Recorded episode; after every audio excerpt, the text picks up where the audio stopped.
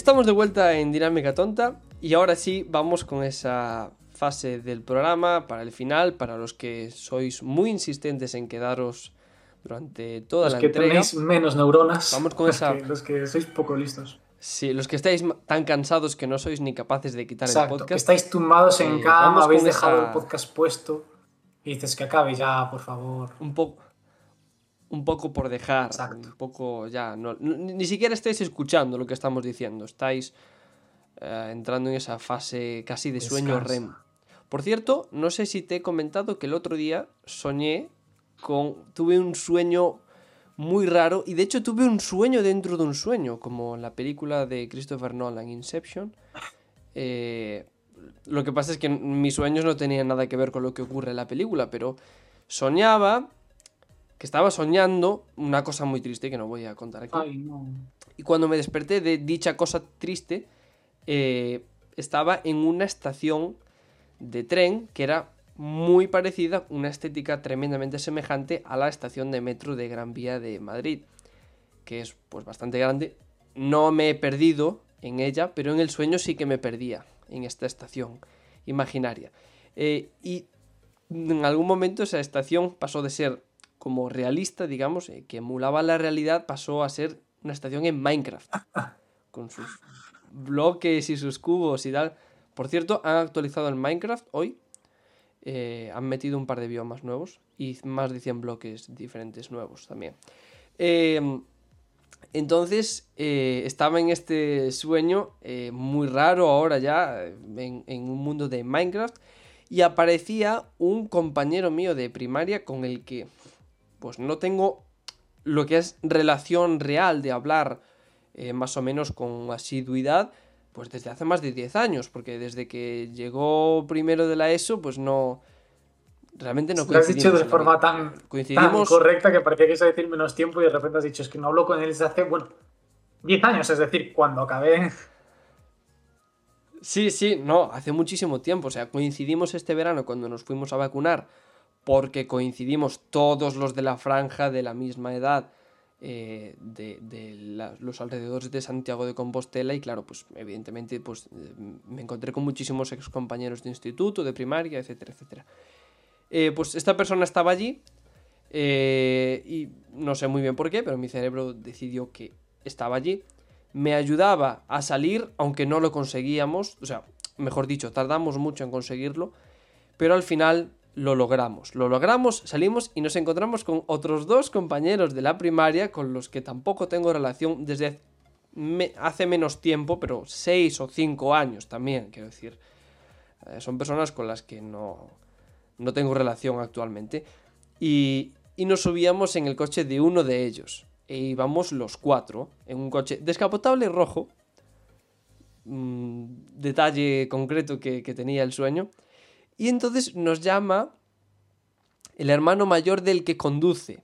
Y suena por el, el altavoz del coche, ¿no? Por el manos libres su voz y nos echa la bronca porque llegábamos tarde para llevar a nuestras madres a misa. Ningún tipo de sentido. Mi madre, por ejemplo, no va a misa. O sea, no, no va todos A ver, los aunque domingos. fuese, misa. ¿sabes? No, no, no y aunque fuese, sí, también sería muy bizarro. Pero decir, porque además nuestras madres no tienen tampoco relación. O sea que fue una cosa muy random y anecdótica. Eh, por terminar ya la historia, en algún momento su voz adquiría una tonalidad y un timbre de pito eh, súper aguda y, y- y, bueno, pues eso hacía que los cuatro nos riésemos a carcajadas muchísimo y ahí se terminó el Sí, sueño. o sea, Ahí tú- dices que, la, la- que era una película de Nolan, pero más que de Nolan, yo diría más bien que algo tipo Tarantino, quizás, quizás incluso Almodóvar, te diría yo. Almodóvar. Quizás... Nunca había relacionado a Almodóvar con un Tarantino, la verdad. No, no, no, no tiene nada que ver. No, no tiene nada que ver. Es que de hecho Ah, yo vale. iba a decirte de primeras Almodóvar, pero no se me ocurría el nombre y de hecho no sé si te has dado cuenta que le he dado como muchas vueltas antes de decirlo. Porque estaba Mm. buscando el nombre y no me salía y justo cuando lo estaba pensando y dije, voy a decir Tarantino y justo en el segundo que lo diga voy a saber perfectamente de quién quería decir. Y efectivamente, pues ahí me, me pasó exactamente eso. Bueno, vamos a la parte seria del podcast. Eh, vamos a hablar de un tema complicado. Bueno, hmm. Mm, voy a exponer primero los hechos, ¿vale? Eh, lo voy a sacar de una noticia del país que pues, relata estos acontecimientos y luego procedo a dar mi opinión, si te parece, y si no, pues me interrumpes cuando creas conveniente. Que es lo que haces siempre en el podcast. Pero bueno, interrumpo todo el rato. Eh, y yo a ti. Ya, ya, ya. Bueno, eh, se trata de que han eh, llevado a juicio a David Suárez. David Suárez es un cómico español o un humorista eh, que se especifica o digamos trabaja el humor negro. ¿Vale? Eh, ¿Por qué lo han llevado a juicio? Bueno, lo han llevado a juicio por un tweet que hizo hace dos años. voy a leeros el tweet, ¿vale? y luego procedo con el resto de la noticia. El tweet dice así. El otro día me hicieron la mejor mamada de mi vida. El secreto fue que la chica usó muchas babas. Alguna ventaja tenía que tener el síndrome de Down. Vale, este es el tweet que lo ha llevado a juicio. Eh, la... Perdón. Lo que se pide son un año y diez meses de cárcel, por lo tanto no iría a la cárcel, eh, porque además es la primera vez que, que, sí, sí, para quien no lo sepa, es la primera vez que te condenan. Lo habitual es que si, bueno, si, si es una condena de menos de dos años, el juez puede escoger que no tengas que eh, ingresar en prisión, ¿vale? Eh, simplemente pues tendrías que pagar una multa y luego hacer servicios comunitarios o algo así, creo, si no me equivoco. Eh, entonces, bueno, pues eso, se pide un año y diez meses de prisión, que pues eso, previsiblemente no cumpliría, y 3.000 euros de multa. Eh, ¿De qué se le acusa? Pues se le acusa de vejar al eh, colectivo de personas con síndrome de Down, ¿vale? Y, bueno, concretamente porque el mensaje tiene un contenido humillante y vejatorio, ¿vale? Cito textualmente como pone en la noticia del país. Eh, él en su defensa dice, eh, ha dicho en el juicio que en ningún momento esa era su, su intención, la de, la de vejar a, ningún colectivo y que él pues trabaja este tipo de humor.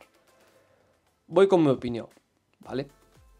Como decía antes, pues cada persona tiene una opinión y cree que su opinión es, es la correcta.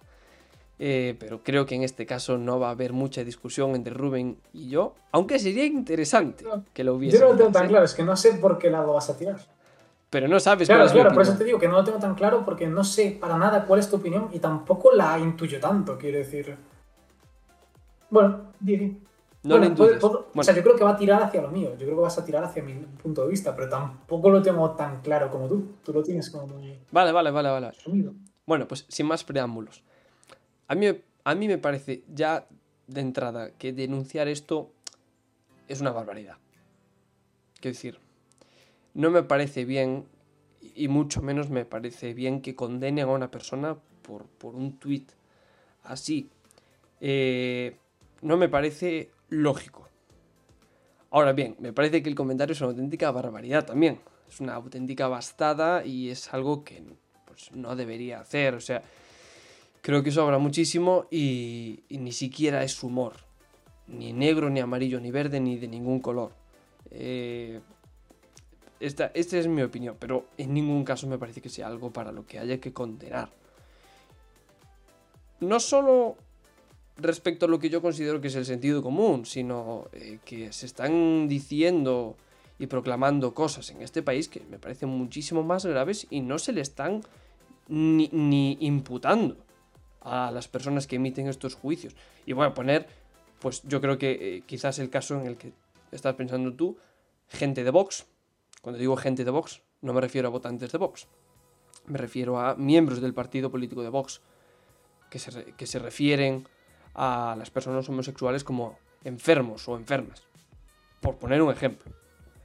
Eh, y esas personas no, no son llevadas a juicio por algo que sí es vejatorio y, que es, yo creo que una incitación clara al odio hacia un colectivo. Y no son llevadas a juicio.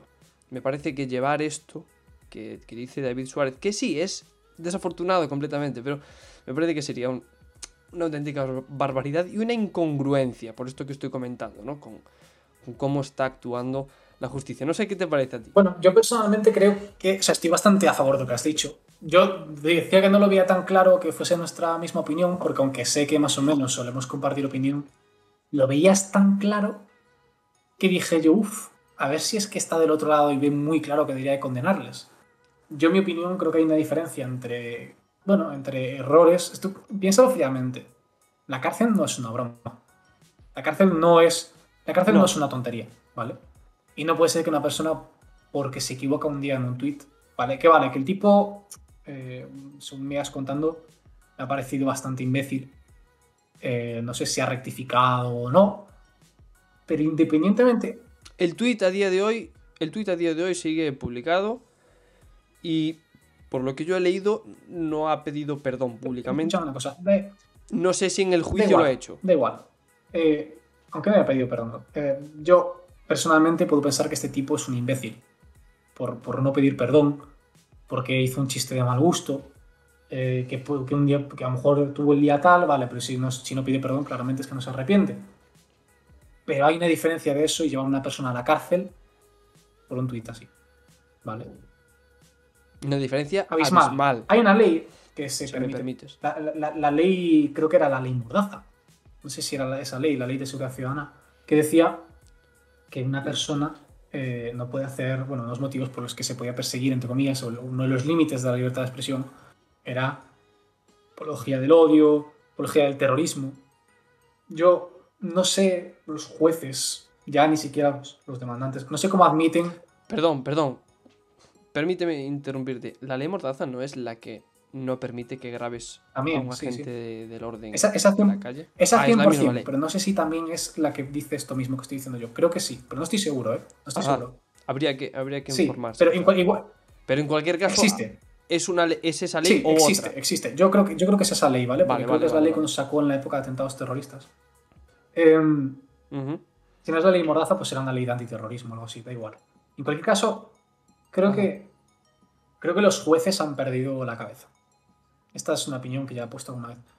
Un juez no debería de admitir esto a trámite. No debería.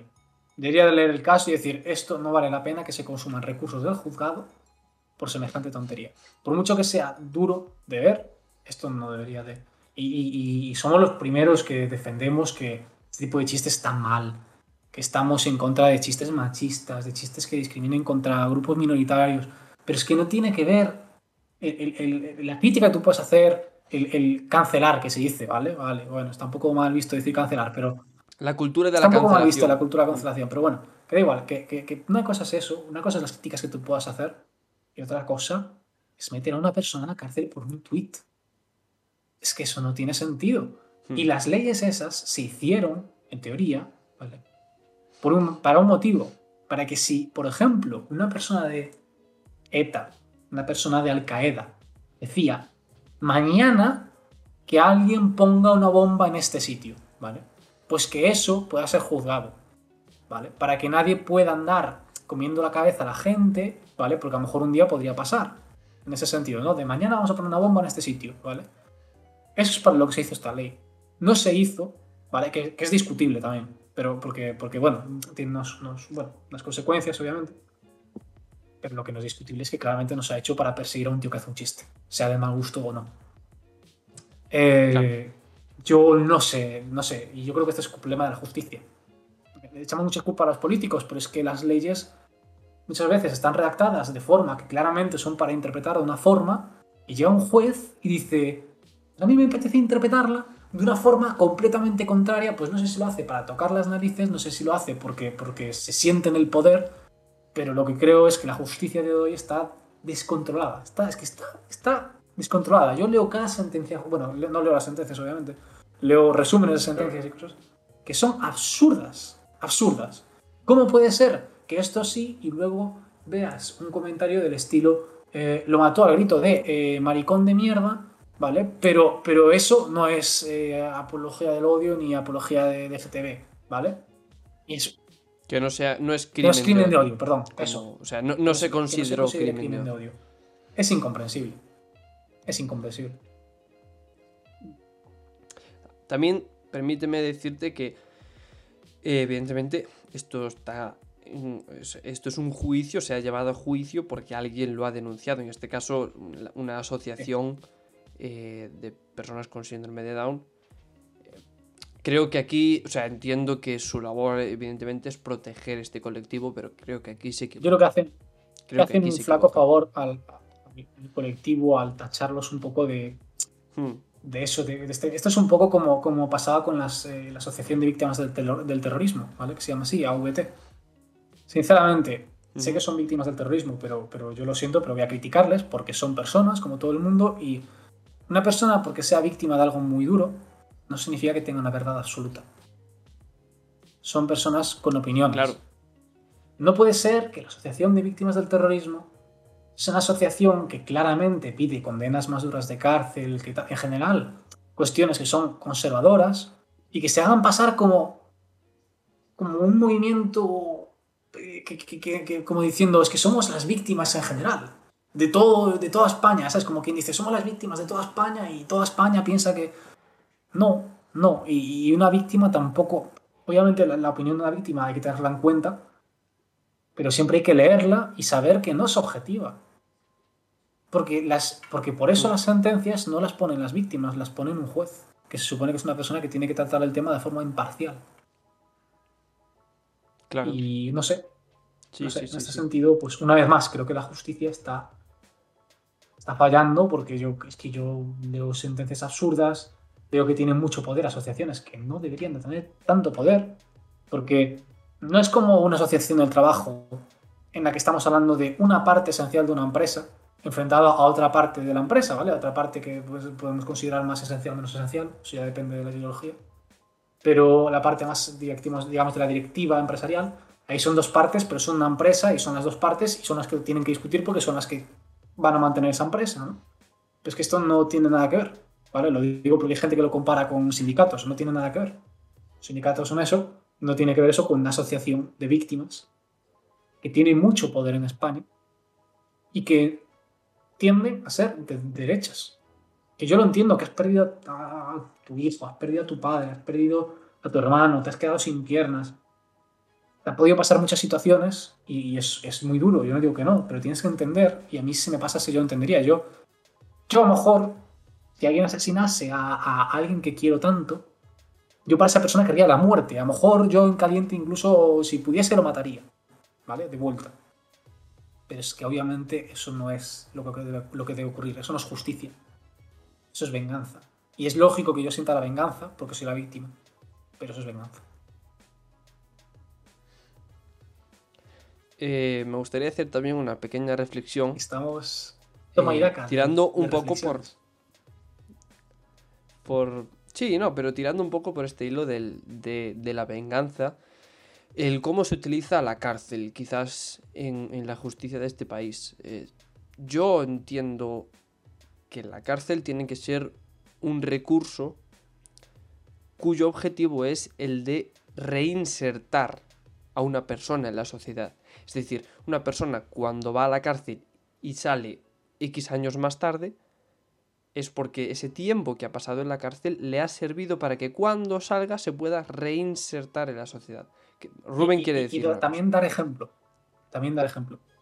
O sea, yo creo que hay una parte de reinserción y yo creo que hay una parte de dar ejemplo. Es decir, que otras personas que estén fuera digan, vale, yo no quiero, porque no quiero, no quiero pasar por eso. No quiero pasar por una cárcel, ¿vale? Eh, yo, yo no estoy en contra de la parte, entre comillas, medio punitiva, pero parte punitiva tiene que ser muy, o sea, quiero decir, la imprescindible simplemente para que digas, vale, no quiero cometer un crimen que me arruine mi vida, ¿vale? Porque eso también es lógico, quiero decir. Hay un miedo a ir a la cárcel, es lógico, un miedo normal, vas a perder muchos años de tu vida ahí. Eh, y me parece que ese miedo debe ser natural, entre comillas. lo que no tiene que ser natural es que tus derechos humanos acaben por ir a la cárcel o que tu vida, por cometer ese error, se acabe mucho después de que hayas pagado por tu crimen. Que ese es el problema que hay en España. Mm. En España tú estás 10 años en la cárcel, no te reinsertas. Hay gente incluso que cuando le pilla muy joven vuelve a agredir o hacer lo que sea porque quiere volver a la cárcel porque ya no Mm. sabe vivir fuera de la cárcel. Es que es normal. Si tú con 18 años entras en la cárcel, te condenan a do- a 12 años, por ejemplo, de condena, con 30 años, toda la mitad de tu vida la has vivido en la cárcel. Tu vida adulta entera la has vivido en la cárcel. No sabes lo que es. Tú te has salido del colegio, del instituto, y en cuanto has salido, lo primero que ha pasado es cárcel. Cárcel, cárcel, cárcel. Es tu vida. Sí, no está planteado de, la forma esa, de, de forma que sea una herramienta de reinserción.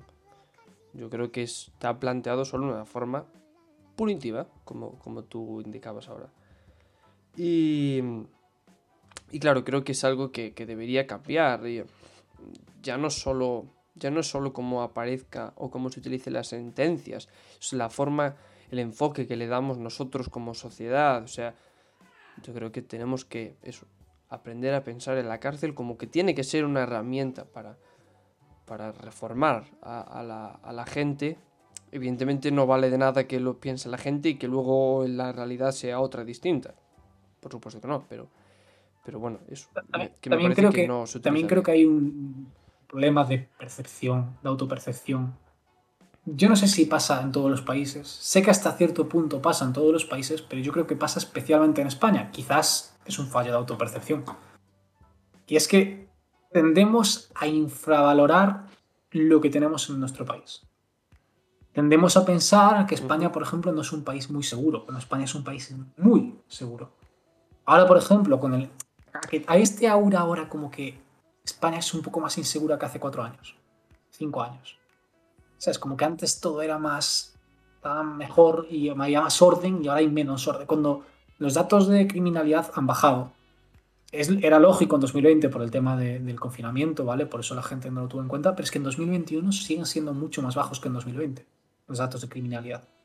Y de hecho estamos en, en casi mínimos históricos, si no me equivoco, ¿vale? O sea, pocas veces en España o debe ser, no sé si la vez que más, pero como mínimo una de las mejor top tres veces que, menos criminal- criminalidad hay en España. Entonces, Habría que mirar, habría que mirar que seguro que este estudio o este análisis ya ha sido hecho, habría que mirar si el índice de criminalidad general ha bajado, pero eh, por otro lado eh, la gravedad de los crímenes ha aumentado, por decirlo de alguna manera. Quizás esa sensación venga un poco por ahí, ¿no? También hay que decir que parece, o al menos yo tengo esa sensación de forma personal, que los medios se están volviendo muy alarmistas con muchas cosas. eh, que a veces está bien generar una cierta sensación de alarma si la sociedad parece que está pasando de todo, pero bueno, tampoco hay que hacerlo sistemáticamente. Eh, no sé si quizás esta estadística habría que completarla con la gravedad de Pero- algunos crímenes. pero fíjate, crímenes, fíjate no que sé, ese es el trabajo no del periodista. Ese es el trabajo del periodista. Y es un error muy grande que hay en España. Yo, yo estos días estoy todos los días hablando de cosas relacionadas con esto, ¿vale? En la carrera. Ujú. Eh, y de hecho me parece la parte más bonita quizás de lo que estoy estudiando. Em, veo que, que- Por si alguien no lo sabe, Rubén está estudiando periodismo, periodismo. Sí, periodismo. Em, yo creo que, que- que en España los periodistas ha- han sentido una fuerte, como, como no, tentación ya, yo creo que es más bien como, como amenazados, se han sentido amenazados por, por grupos de personas que, que se dedican más bien al entretenimiento.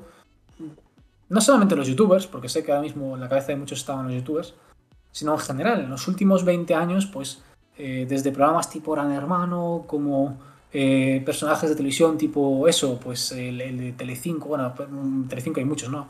Eh, pues Belén Esteban, el, el- programa Ana Rosa, eh, que son, no es periodismo real. Es que una persona no puede sentarse delante del televisor, del televisor, perdón, de las cámaras, y hacer como que de repente es un periodista, porque estoy delante de las cámaras. Mira, usted está delante de las cámaras porque a lo mejor hace gracia. A lo mejor les gusta la forma de contar. Y yo, por ejemplo, escucho, te decía, Alex, eh, el podcast, ¿vale? No, perdón, Alex al habla, ¿vale? Que es el podcast de Alex el Capo. Alex al habla, eh, yo escucho a Alex al habla y dice cosas que me gustan y que me parecen graciosas, incluso cuando habla de política, pero hay que tomárselo como es. Es un humorista. Y él muchas veces no dice cosas del todo correctas. Él no es un periodista, él es una persona que te hace un poco la el día un poco más entretenido y ya está. Y mientras cada uno sepa leer su papel, el otro día hablábamos en clase sobre, por ejemplo, si lo de Ibai era intrusismo, ¿vale? El caso de Ibai. Pero es que el caso de Ibai es una parcela, Mm. es una parcela, la parcela de entretenimiento. Y la parcela de periodismo es otra. Si el problema es que mucha gente se quejaba, es que, es que Messi invitó a Ibai a su, a- a- al día que este, a la rueda de prensa, lo que sea, fue el único español que fue invitado para, para el, el tema este de que empezaba con el PSG. Mm. Vale, pues Su su presentación, exactamente. Eh, no te quejes a Ibai, quéjate a Messi. ¿Por qué te quejas de Ibai? Ibai, le invitan, Ibai va. Pero Ibai es un, es un tío que, que está dedicado a entretener. Si no te gusta, pues a lo mejor lo que debes hacer es escribir un artículo por encima del de que Messi se ficha en el PSG que dice Messi no permite a ningún medio español que le atiendan en Francia. Y ya está. Y quizás habría que preguntarse por qué. Bueno, bueno, eso ya ahí sí que comparto un poco más la opinión de mis compañeros, en que hay una parte, efectivamente, de que Ibai tiene mucha repercusión, etcétera, etcétera, pero no llega a los niveles todavía de las de las de grandes medios de comunicación. O sea, en No, ocasiones. no, no me. No iba por ahí, no iba por ahí el comentario. No, o sea, déjame terminar una cosa. no creo que, no creo que sea por la Déjame, repercusión. ¿eh? déjame terminar No una cosa, independientemente de que no sea por la repercusión. En mi opinión, ¿vale? Te lo digo por si quieres rebatirla. Mi, mi opinión es que es eh, porque los periodistas eh, en España, o sea, bueno, en España no, en general, tienen un trabajo de crítica también. Ibai no, no va a criticar, Ibai es un, es un tío que va a entretener. Ibai no va a decirle a Messi, oye, mira, has fichado aquí al PSG porque has dejado tirado de repente al Barcelona. Por ejemplo, ¿vale? Que, que a lo mejor no lo ha dejado tirado, pero que no tiene que ver, ¿sabes? Que tú, tú la pregunta dura la tienes que hacer como periodista. Nos hemos acostumbrado a que todo el mundo haga preguntas blandas, lo cual es absurdo. Es absurdo. Y ha pasado en todos los medios de comunicación y a día de hoy cada uno se va a su medio de comunicación, ¿vale? Los de izquierdas van a medios más de izquierdas y los de derechas más a medios de derechas porque todo el mundo quiere la entrevista que le favorece. Pues mira, si tienes narices, si realmente eres un buen político, un buen eh, jugador, un buen lo que sea, tienes que irte a, a los medios difíciles y tienes que responder preguntas complicadas. Si te equivocas, te equivocas, no pasa nada. Pero es mejor que te equivoques que que, bueno, que, que- que no, que digamos que no respetemos la pluralidad de los medios. Quiero decir a este respecto que creo que hay una brecha muy grande entre lo que es el periodismo, eh, digamos, informativo barra político barra social y el periodismo deportivo. En España, al menos. ¿Por qué? Porque yo veo... Yo, por ejemplo, soy muy forofo... Uy, perdón, creo que forofo es... es gallego. No, no, Eh, no, es- bueno, no- soy no es muy creo fan- que no es gallego. Ah, vale. Eh, yo soy muy fan del Barça. Y, y- y bueno, pues me gusta leer alguna prensa deportiva al respecto del, del- del club de fútbol al que sigo.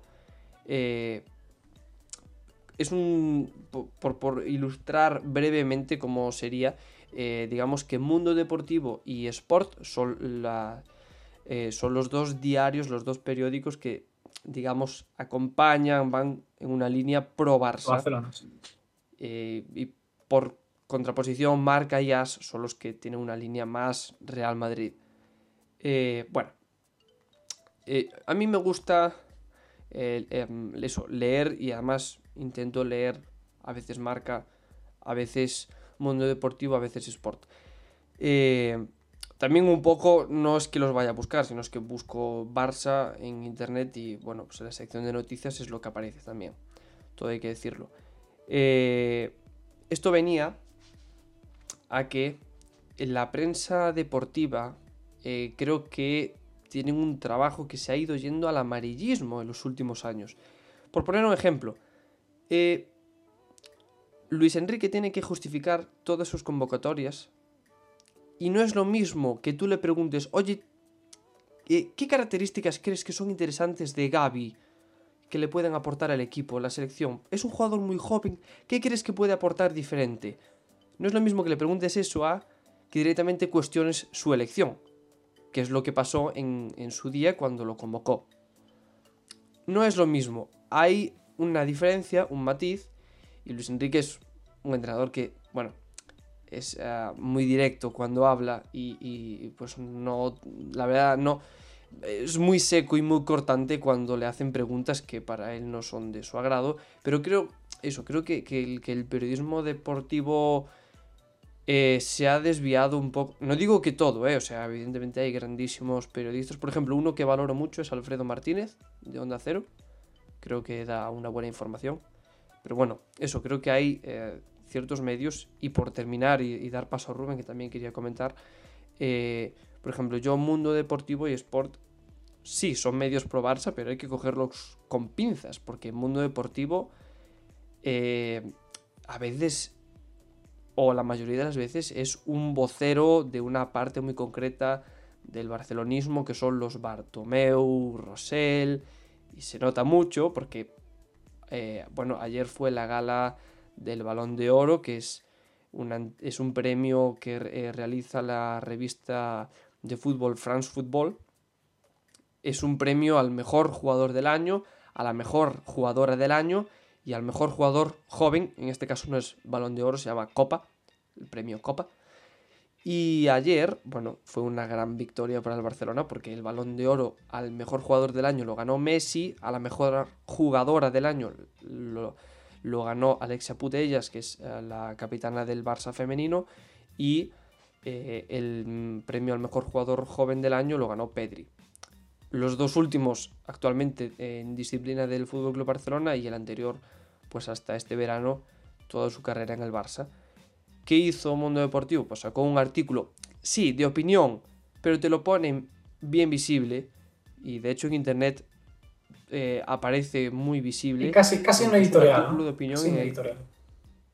Sí, casi un, exactamente. Sobre todo porque lo hace el. Creo que es el subdirector del periódico. Entonces, pues a ver. Quiero decir, si te lo hace un periodista, pues sí, cabe más dentro del género de opinión. Pero cuando lo hace un subdirector, o el director de contenidos, o el director mismo, pues sí, tiende más en el editorial, aunque le llames opinión. Eh, y básicamente es un artículo eh, dándole méritos al, mandato de, Bartomeu, por haber llevado al Barça femenino a, a, donde está y porque ficharon ellos a Pedri y porque eh, la temporada eh, anterior empezó con, con Bartomeu en, el, en, la presidencia y entonces pues parte del éxito de Messi se lo debe a, a esa directiva que hoy día ya no está. Entonces, por eso digo que hay que cogerlos con pinzas. Todos los periódicos, pero bueno, desde una mirada barcelonista, como tengo yo, Sport y Mundo Deportivo, hay que tener mucho cuidado con ellos. Y ya con esto termino. O sea, la prensa deportiva me parece que es. No.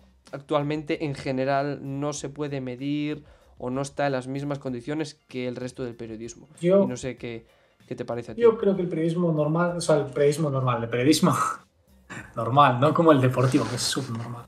Eh, es una mierda. El periodismo, digamos, generalista, eh, yo creo que, que bueno, Hmm. yo creo que también corre, está, está en la misma situación. Yo, tú dices que no, pero yo creo que sí, ¿vale? Tú ves, yo he visto estas semanas artículos del mundo que dan asco. No digo que no, digo que al menos lo que es el panorama general, me parece que el, puede, el periodismo puede, deportivo puede, está peor. Puede, puede. No, pe no sé si peor tampoco, ¿eh? Quizás eso, más Pero ¿sabes, inclinado ¿sabes qué está ocurre? esa, que, que, a esa que por ejemplo, tú dices que está ligado, por ejemplo, el mundo deportivo a, a, a la línea barcelonista, pero de, de Bartomeu y tal. Pues pasa lo mismo con el ABC, pasa lo mismo con el, el Mundo, el Español, eh, la Sexta, eh, yo qué sé, el diario, el Mm, periódico que sí. el país. Todos tienen una Sí, línea sí, muy marcada. Eh, y de hecho esto, lo- esto lo hemos dado. En España tenemos eh, una gran relación entre los partidos políticos y las líneas de los partidos políticos con los periódicos. No pasa en todos los lugares del mundo. Normalmente Mm. los lugares de prensa inglesa, es decir, donde antes había, bueno, digamos de influencia del imperio inglés, del antiguo imperio inglés, Ujú. tienden a ser más eh, abiertos, digamos. En el caso de... Imperio Británico, creo que sí, perdón, imperio británico. más correcto. Eh, Y, en el caso de, España estamos entre esos países que se caracterizan más en zonas del sur, que, que bueno, que tienen esa problemática, entre comillas, de, que se relacionan mucho con, los partidos políticos.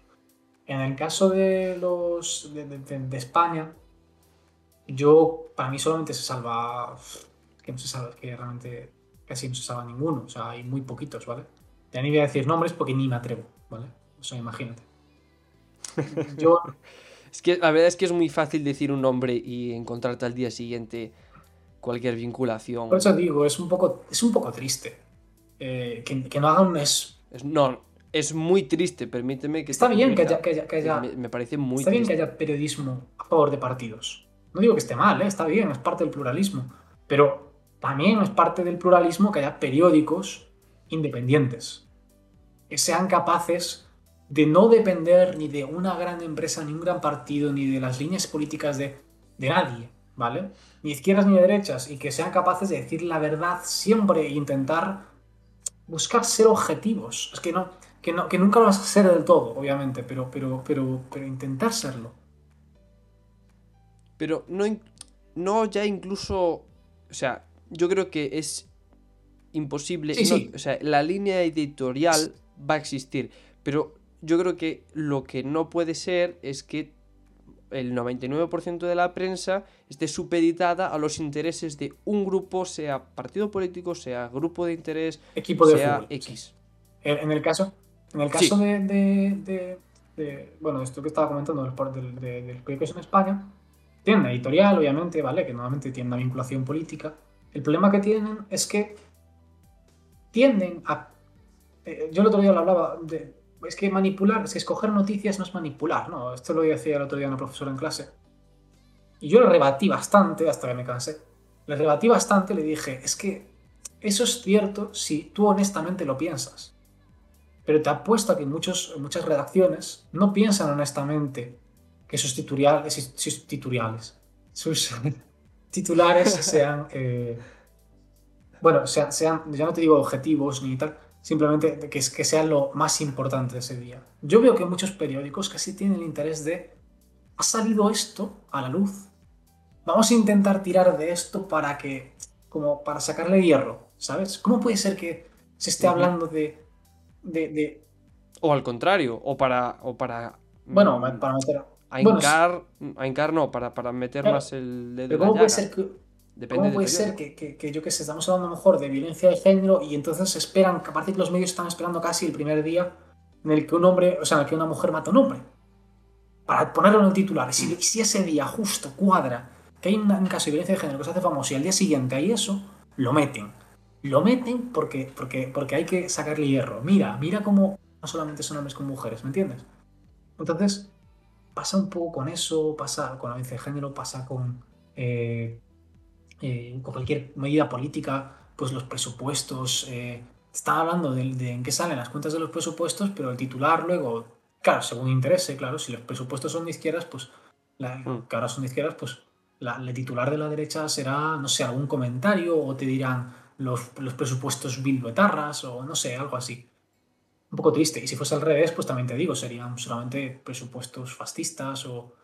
y no digo que sea que, haya que escoger siempre un gris entre blanco y el negro. Yo soy de izquierdas, pues yo voy a tener una línea de izquierdas y voy a pensar que, los presupuestos de izquierdas son mejores que los de derecha. Pero está bien que aunque tengas eso, tu línea editorial, seas capaz de, como mínimo, decir, vale, los presupuestos es a día de hoy lo importante y no el comentario que hizo Pablo Casado o Pedro Sánchez o...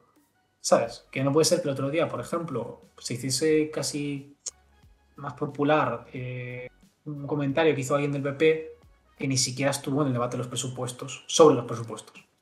¿Vale? Y, en las, no sé cuántas horas eran, en las 30 horas de debate que hubo de presupuestos, ¿vale? No fue a ninguna.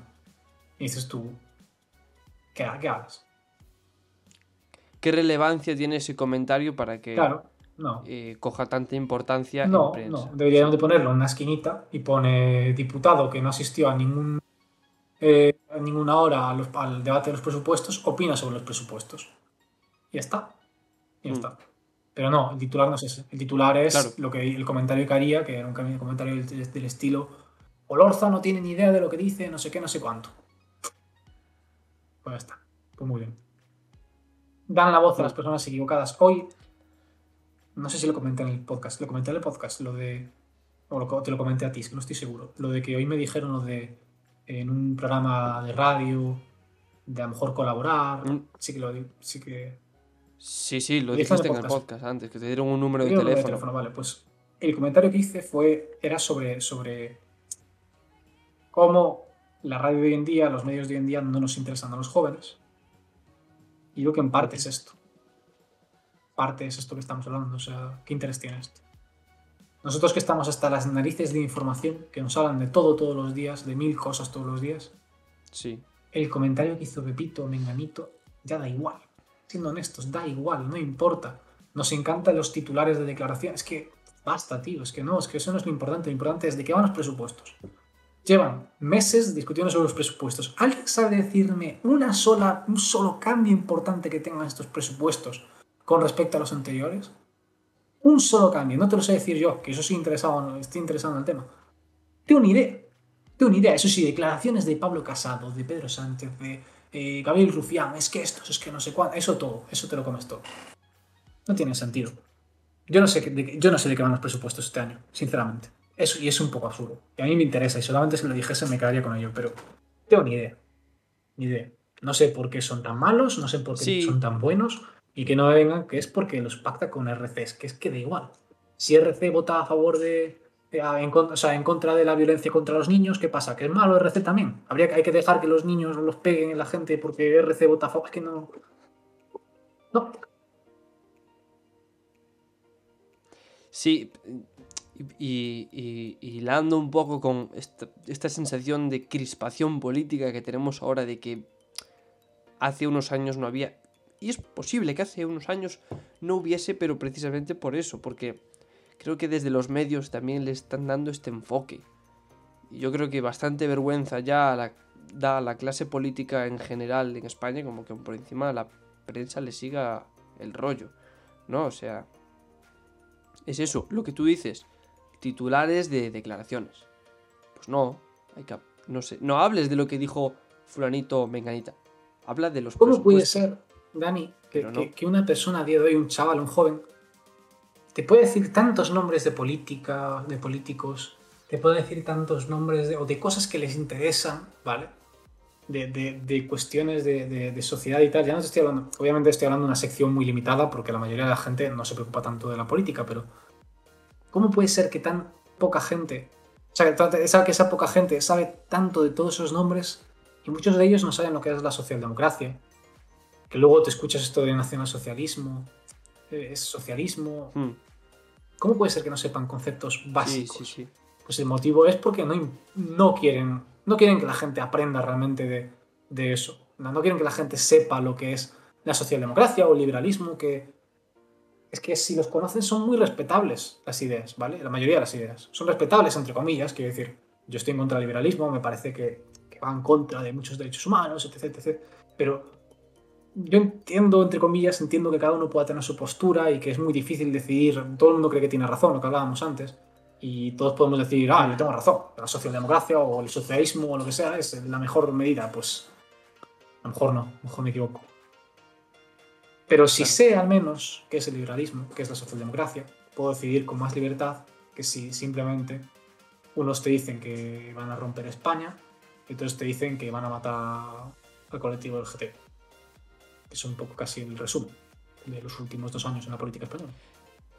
Sí, sí, sí, es, es un buen resumen. Triste, pero, pero lo es, lo es.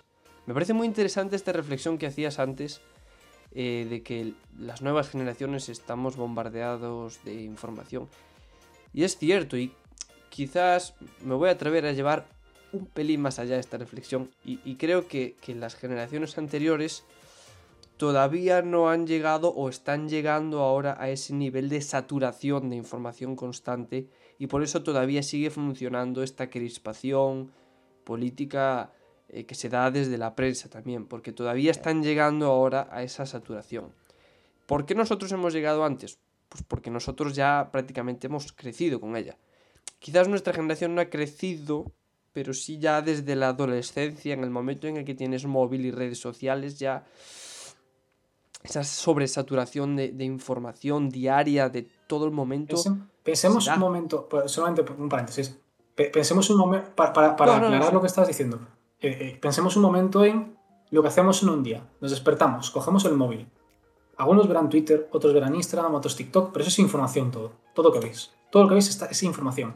La foto de quien veis de no sé quién. Ah, mira, este está no sé dónde. Ah, mira, este está no sé cuándo.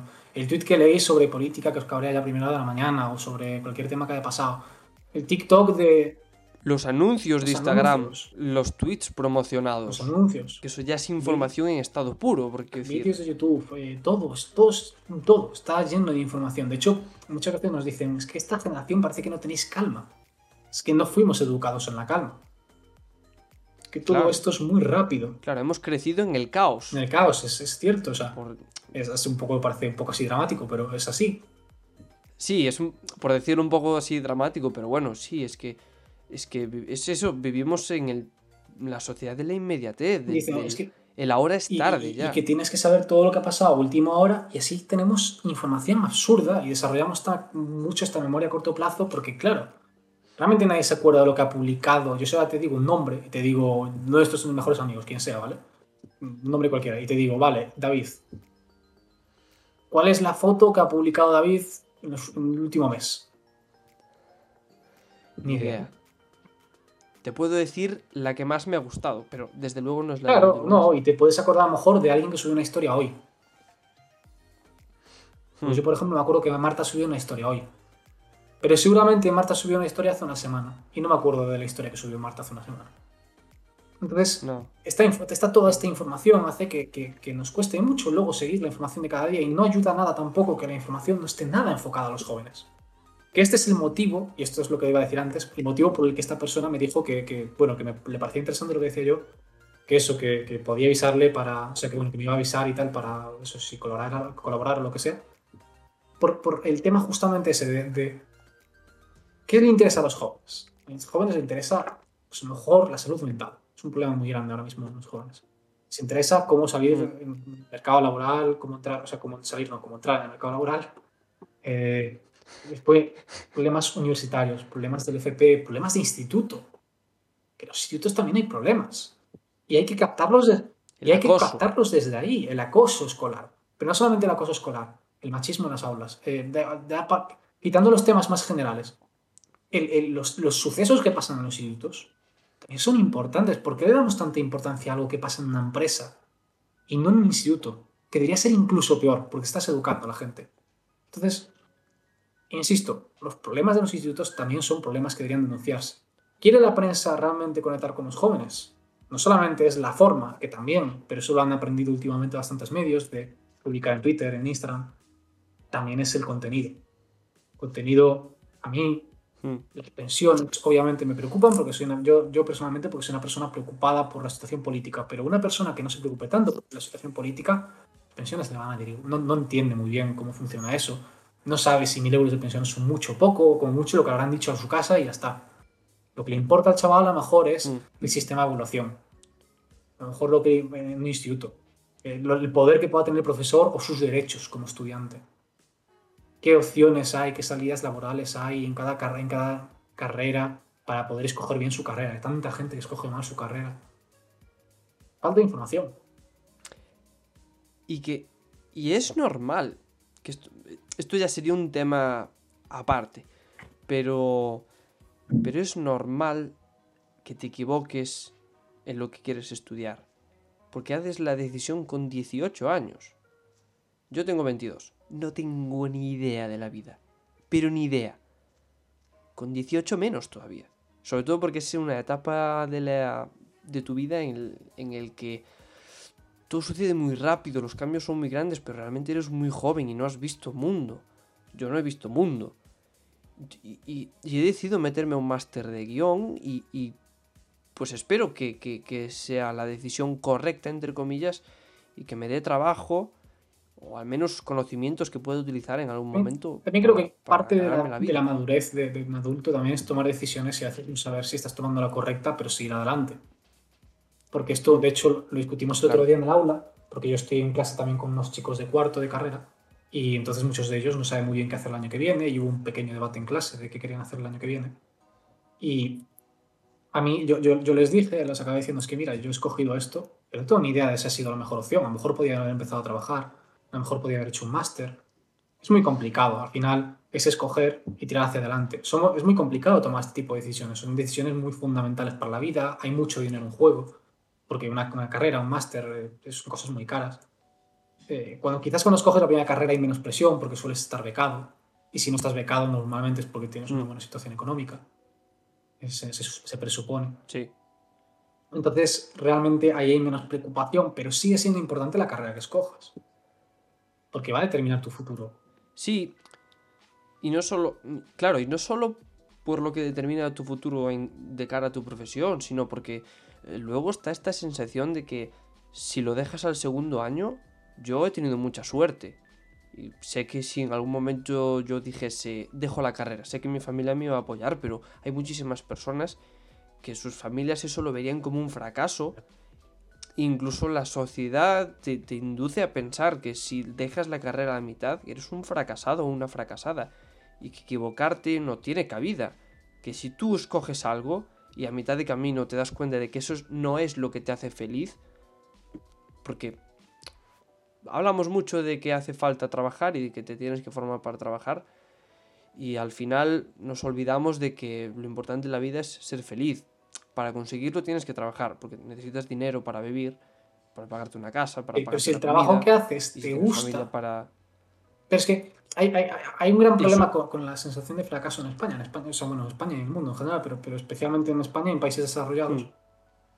Montar una librería también te puede hacer feliz. Y, y ya está. ¿Quién dice montar, quién dice montar una librería? Un café, un, O trabajar de cajero trabajar en de el el Mercadona. Mercadona. Está mal mejor visto. Está te gusta. mal visto. Lo que hay que reclamar son sueldos dignos, obviamente, para que tú puedas formar una familia y vivir una vida normal a pesar de tener un trabajo eh, que a día de hoy se considera mal pagado. Pero es que lo que hay que entender es eso.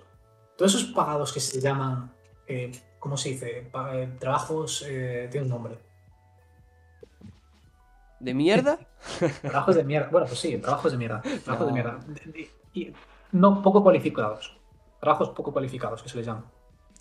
Sí. Es un mal nombre para decir trabajos que, que se pagan mal. Es así. Porque realmente, yo, yo, por ejemplo, quizás no podría ser cajero, ni podría ser camarero. Yo no podría. Yo quizás podría ser, pues, vendedor, mejor, en una tienda o algo así. ¿vale? Pero yo camarero no, porque tengo muy mal, no sé, no tengo estabilidad, soy un poco torpe a veces con las Mm. cosas se me caía mucho más. No, soy, no sería un buen camarero, ¿vale? Supongo que podría defenderme igual que todo el mundo, igual que tal. Pero, pero, y es importante saber que, que lo que hay que hacer es pagar buenos sueldos, ¿vale? Y que la gente pueda vivir de esto, que haya más estabilidad en los sectores. porque hay tanta inestabilidad en el camarero? Vale, en el camarero en verano, vale, sí está muy bien. Sí, eso es normal. Incluso puede ser bueno para, para chavales que quieren sacarse un dinerillo en verano, no está mal. Pero ¿por qué el resto del año los trabajos siguen siendo temporales? No tiene sentido. Claro. ¿Por qué, por qué tiene tan poca además- estabilidad? Un bar. Un bar. Mm. Bueno, eso, buah, es que eso también es otro tema, pero por cerrar esto que estábamos comentando, es que se crea ahí una asociación que es mentira, una asociación entre trabajo po- poco cualificado y, y trabajo mal remunerado. Se crea una asociación de que si eres tonto vas a cobrar poco. O, mejor dicho, si cobras poco eres tonto. Sí. Y eso es mentira. Porque hay gente mm, con unas capacidades eh, intelectuales que son una burrada y están cobrando cuatro duros. Quiero decir, no tiene nada que ver. Se trata de lo que a ti te ayuda a hacerte feliz Y muchas, y te permite ganarte la vida. yo muchas veces lo he pensado y he dicho, joder, yo tanto, tiempo, tanto dinero y tanto tiempo he invertido en, en ser periodista y a mí el periodismo me gusta mucho, mucho, mucho, ¿vale? Tengo mucha suerte de que tengo bastante claro que me gusta. Tengo mucha vocación. Mm. Pero hay otros trabajos que a lo mejor, aunque sienta menos vocación, digo, sería feliz. Y yo, por ejemplo, puedo decirte que sería Mm. muy feliz en una tienda. Es un trabajo más rutinario y quizás el periodismo es, es todo lo contrario, el trabajo más loco. Entonces digamos que una es la vida más, aven- Mm. más de aventura y la otra es un poco la vida más de, de día a día y tal. Pero no me... Yo a veces lo pienso y digo, joder, qué feliz sería sin tantas preocupaciones. ¿Sabes? Si mis preocupaciones fuesen, yo que sé, intentar mantener un poco la tienda a flote, que tengas ventas decentes, pero, pero digamos que si tienes un buen mercado, o sea, que estoy pensando en no en plan montar una librería o un café o lo que sea en cualquier sitio, sino montar hmm. algo en un sitio donde realmente hay, hay un mínimo de demanda, ¿no? Y, y, poder llevar simplemente una vida normal, con unas cuentas normales. Yo sería feliz con eso. Pero nunca me lo he planteado. Nunca. Porque esta sociedad no te permite que te plantees eso. Porque esa vida es de fracasado. Hmm. Te tildan de fracasado. Sí, sí, sí. Yo creo que no hay nada más que comen. Y unos trabajos son mejores que otros. Y según el trabajo que tengas, eres mejor o peor. No hay nada más que comentar, yo creo. Yo creo que ya hemos extendido bastante. Eh, no, has abierto ahí la puerta de, de, por qué no funcionan bien los bares todo el año. Eso es un tema que puede dar también para mucho, pero bueno, yo creo que, mi humilde opinión, hay demasiados bares en España. Lo digo así, quiero decir, eh, yo voy, yo, jova, en Santiago mismo, ¿cuántas cafeterías y cuántos bares hay en la zona nueva? Es que van es que hay a patadas, tío a patadas. No es normal que haya tantos. ¿Cómo, cómo va a ir bien si, si es que en una misma calle, las calles más céntricas, obviamente, pero yo que sé, España, de, eh, allí al lado de la Plaza España depende mucho de la hostelería. España depende mucho. Eso es un error. Pero eso no es un error histórico. La hostelería, ya lo tenemos hablado en este podcast. El, la hostelería debe ser un plus, hmm. no una necesidad. Claro. No la base de la economía. Porque que conste que ningún sector debería ser la piedra angular de. Es decir, no puedes apostar todo a, una casilla. Pero, puedes tener casillas más gordas que otras, pero, no apostar todo a una. Puedes tener un pilar siempre y cuando sea estable. ¿Vale? El pilar. De... Imagínate que tienes un pilar como la energía. El pilar de la energía es muy estable. Vale, pero es que hay muy pocos pilares que sean realmente estables, incluso la energía, porque quiero decir, no tienes un pilar de la energía, tienes un pilar de la energía solar, la energía eólica o la energía hidráulica o la nuclear. si tienes un buen pilar, es que a lo mejor llega un momento, espera, espera, déjame, déjame terminar. A lo mejor llega un momento en el que la, energía eólica eh, decidimos que tiene un impacto medioambiental demasiado grande y hay que cambiarla. ¿Qué haces? Claro, pero el tema es, por ejemplo, en el caso de, de, países árabes con mucho petróleo, ¿vale? Te pregunto una cosa, ¿no tienen la posibilidad de ellos de cambiar? Si ellos con todo el dinero que ganan en un año de con petróleo podrían poner placas solares y tener la siguiente generación. Esto simplemente lo hacen porque no lo hacen porque no son un poco ingenuos, digamos, ¿no? Eh, personalmente, creo. Bueno, ingenuos no sé si es la. Quiero decir, es que ahora mismo están. No, creo, creo, creo. La expresión, están creo que son ingenuos en el sentido de que, de que piensan que ese sistema que tienen ahora de poder, porque ellos se basan en un sistema de poder en el que ellos dicen, vale, eh, si no mantienes nuestra cuota de petróleo, te vamos a poner el petróleo muy caro o incluso te lo vamos a cortar la línea de suministros y a ver qué haces. ¿Vale? Este es el problema que tienes a la hora de... Mucha gente, cuando, cuando, cuando dice lo de las eléctricas son muy poderosas, en parte es por eso, ¿no? Eh, quizás no es tan, tan, problema de las eléctricas españolas, que una eléctrica externa te dice, pues mira, como has tomado esta decisión, te vamos a cortar el suministro. Y, claro, España sin electricidad, bueno, ni España ni cualquier país dura sin electricidad dos días. Eh, no, no, vamos, colapsa. Por, eso, quiero decir que lo que quiero decir es que, es que tienen mucho poder, o es obvio, ¿vale? Pero es obvio también que el poder no es eterno. Y en algún momento van a caer y poco a poco van a ir, y si no se ponen a la altura, y es tan sencillo como poner un mollón de paneles solares con el dinero que ganan un año, que van una barbaridad, una barbaridad. Y si todo eso lo inviertes en un año, es que un año, un año de ganancias yo creo que les da ya para una industria solar para los próximos 20, ¿sabes? Un año de inversiones. Sí, pero hay que, estar dispuestos a hacer ese cambio. Ya, ya, ya. el tema es que no están dispuestos.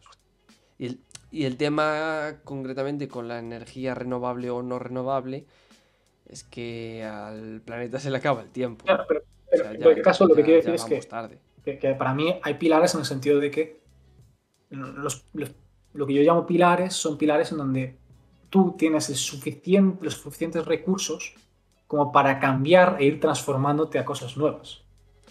Entonces, aunque el Ajá, pilar no vale. sea eterno en sí, ¿vale? Aunque no sea, el petróleo no sea para siempre, el petróleo te da lo suficiente como para tú poder cambiar. Que tú luego puedas cambiar o no, eso ya es tu problema. Pero la transformación está en tu mano. Vale, vale. Y yo eso le llamo un pilar. En el caso del turismo, la transformación no está en tu Vale. mano. Porque que vengan más turistas o no, no va a depender siempre de ti. Este año hubo el COVID Claro. y, y no dependió del gobierno el hecho de que, de que hubiese menos turistas. Mm. Sí, sí. Totalmente. Y con esto creo que podemos cerrar esta Eh, sección que esta vez la hemos puesto por separado. ¿Qué te parece? Que hemos, Sí, la hemos puesto por separado. Y, y no sé qué quería decirme Dani, pero. Pero supongo que no era para nada, Nada. nada, de, lo que iba- nada de lo que estaba diciendo yo. No, no, no, no, no. Eh, Es un tema que comentamos Vale, otro día. Ya, yo creo que ya podemos. De hecho, podemos ir dejando el podcast. Sí, ya, vamos, ya, ya cortamos el podcast en general, cortamos esta sección que hemos publicado aparte también en general. Muchas gracias por escucharnos una semana más, una vez más, y nos vemos pues la semana que viene.